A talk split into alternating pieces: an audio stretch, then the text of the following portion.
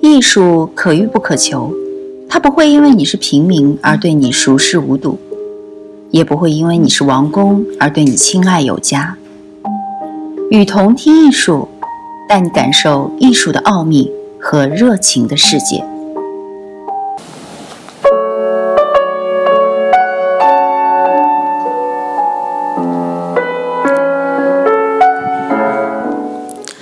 各位听众，大家好。欢迎收听《与同听艺术》，今天为大家带来独立艺术机构的高潮与替代性。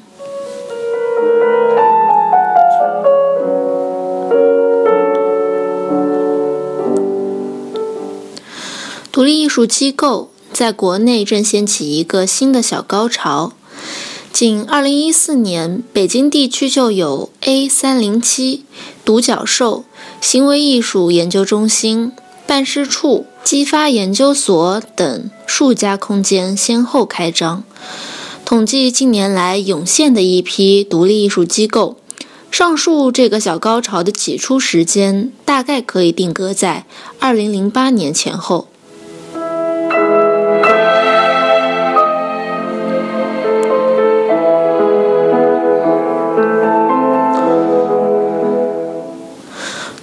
时间和地理两个维度来看，2014年新成立的空间数量最多，共七家；北京地区活跃的数量为最多十七家。另外，重庆两家，上海一家，广州一家，武汉一家，天津一家。仅以北京地区为参考，这十七家空间主要分布在东五环周边。共十一家，另外六家便落在市中心的街道和胡同里。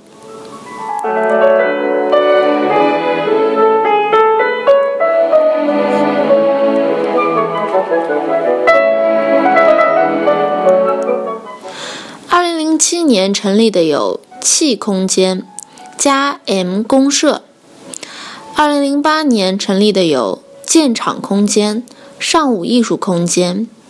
二零一零年成立的有黑桥 OFF 空间，二零一一年成立的有分蜜场、扬子江论坛、观察社，二零一二年成立的有望远镜艺术空间、录像局、二楼出版机构、再生空间，二零一三年成立的有要有空间，于是就有了空间，二零一四年成立的有独角兽。A 三零七行为艺术研究中心办事处，激发研究所。二零一五年成立的有 Arc Space。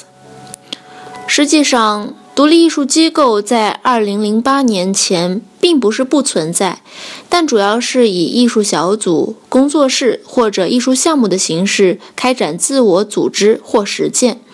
比如一九九零年代。以来的大尾象工作室、博尔赫斯书店、艺术家仓库、后感性笔意艺术空间、长征计划、维他命艺术空间、联合现场等等。但所有这些组织机构都指向“独立”二字，独立是他们为自身设定的态度与倾向，意味着与日益机制化、权力化。庸俗化的创作、展示、话语权讨论和收藏模式隔离开来，以疏远、反叛、对抗的自我组织和实践，尝试带有实验色彩的搭建活动。这在很大程度上可以帮助理解2008年的这个模糊的节点时间。中国当代艺术在两千年后的全面机制化，在遭遇了二零零八年的金融危机时，部分年轻人在心中产生了强烈的动摇和质疑。这种内部驱动力决定了机构的组织者以年轻艺术家、策展人为主，同时也决定了机构的角色和定位。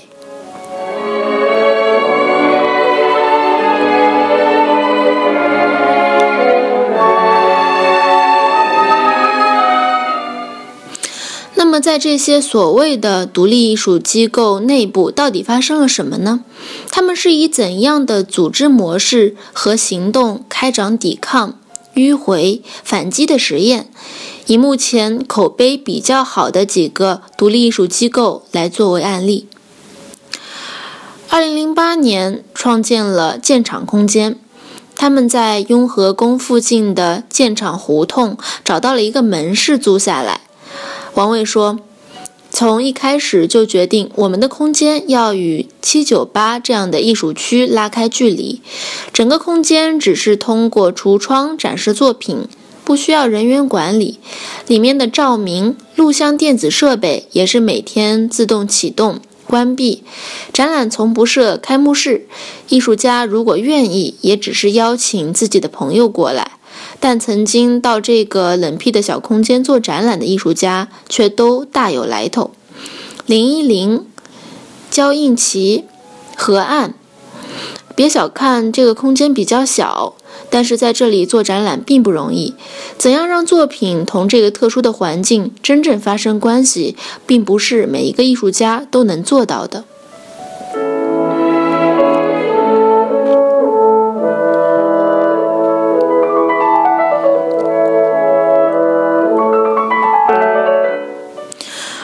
由艺术家蔡凯、龚健、李继开创办的扬子江论坛，则成为了集艺术创作、展览放映、讲座和研究讨论于一体的综合空间。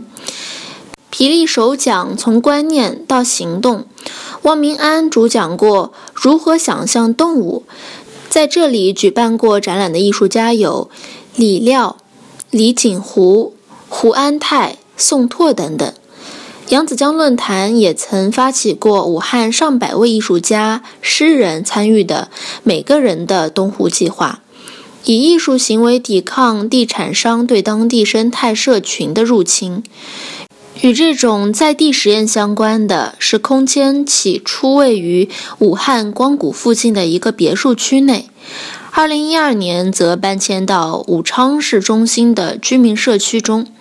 概念来讲，扬子江论坛的价值在于实验、研究与行动。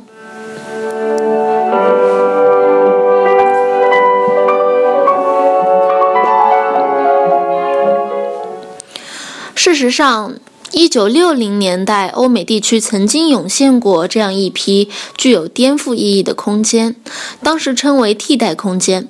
这种空间通常与实验研究的。理念相结合，最初最著名的是如1964年伦敦建设的信号区与1967年建设的艺术实验室，都标有创新研究或者艺术研究的副名。由陈彤、朱家和方路三人共同创办的录像局，正是专门针对录像艺术的独立艺术机构。有北京和广州两个不大的空间。录像局的主要工作是收集和整理录像艺术家的作品资料，并建立便于检索的档案。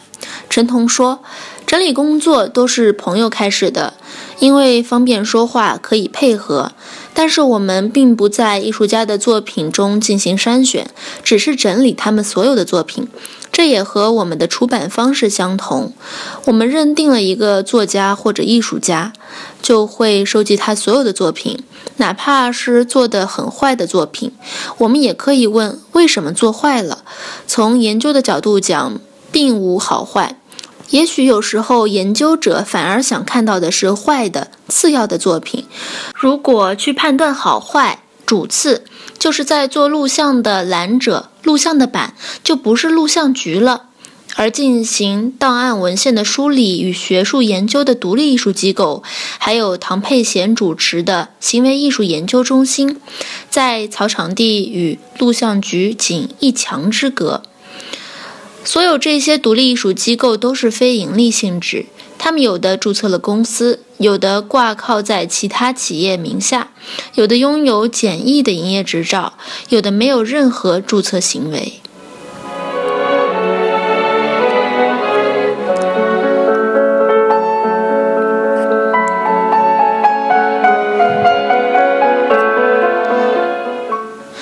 艺术家郭宏卫在发起成立分泌场空间时，曾认为，成熟画廊空间虽然能够提供大量的展出机会，但是绝大多数都是基于既有的利益的基础之上的展览机会。作为艺术家，总有各种各样出格的想法，而这些成熟或者不成熟的想法，恰恰是当代艺术中最重要的想象力的提供源泉。以二零一二年的数据为例，两百多平的分泌场租房、水电的展览费用每年约十五万左右。面对房租一直在涨的现实，郭宏卫坚持不销售展出的作品，但之前一直都是靠自己的投入，现在也开始拉赞助，赞助多少以及形式都无所谓。在没有找到好的办法之前，先尽可能做，实在不行就停一段时间，等攒够钱了再往前走。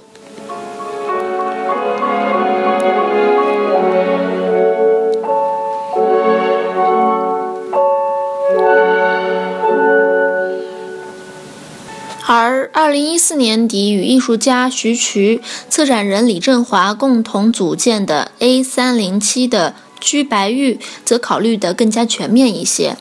我们欢迎赞助，但是我们不主动找赞助。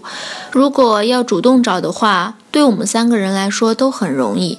但是如果我们的钱够用了，为什么要用别人的钱呢？我们欢迎艺术家给我们捐赠作品，我们会永久收藏。艺术家在这里做展览，有人特别想买。我们空间不参与交易，但是艺术家售卖了自己的作品，愿意全款或者部分捐给空间，我们也很高兴。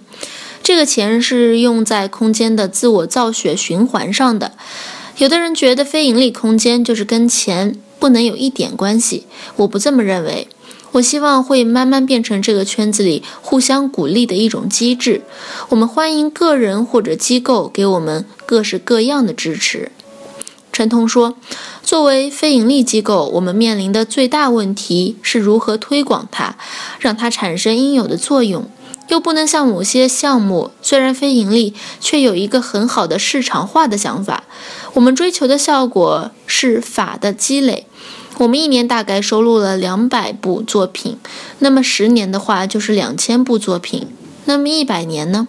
我们想坚持到十年的时候，就会有很多资源了。”很市场化的想法是摆在所有独立艺术机构面前的一道难题，但也是研究者在研究了西方1960年代以来的非盈利机构之后下结论说，这些曾经没有兴致打造精致的画廊，没有兴致进行商业推广，甚至没有兴致寻求赞助的独立空间，要么与金钱妥协。要么只会像伦敦艺术实验室一样变成短命鬼。那些真正长存下来的独立空间，他们的计划、行动最终都指向了金钱。这些空间大多数在各种机构和基金的赞助下，从最初的粗暴顽劣、混迹大街，变得整洁时髦。即便偶尔因为先锋艺术的愤怒或者前卫艺术实验产生冲突，也不会否认自己已经具有的非正式的官方身份。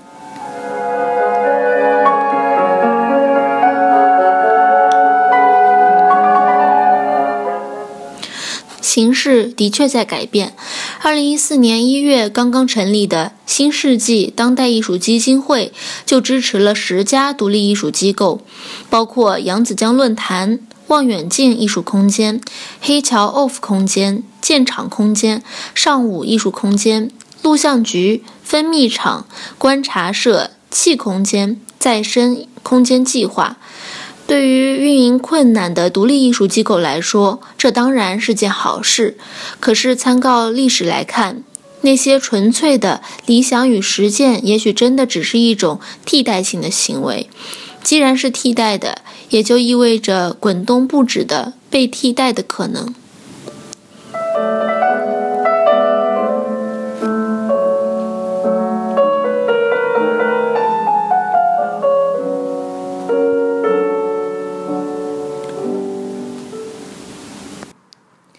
感谢您收听本期节目，我是与同听艺术的主播月如。把你愿意分享的文章发给我们，我们会分享给更多的人。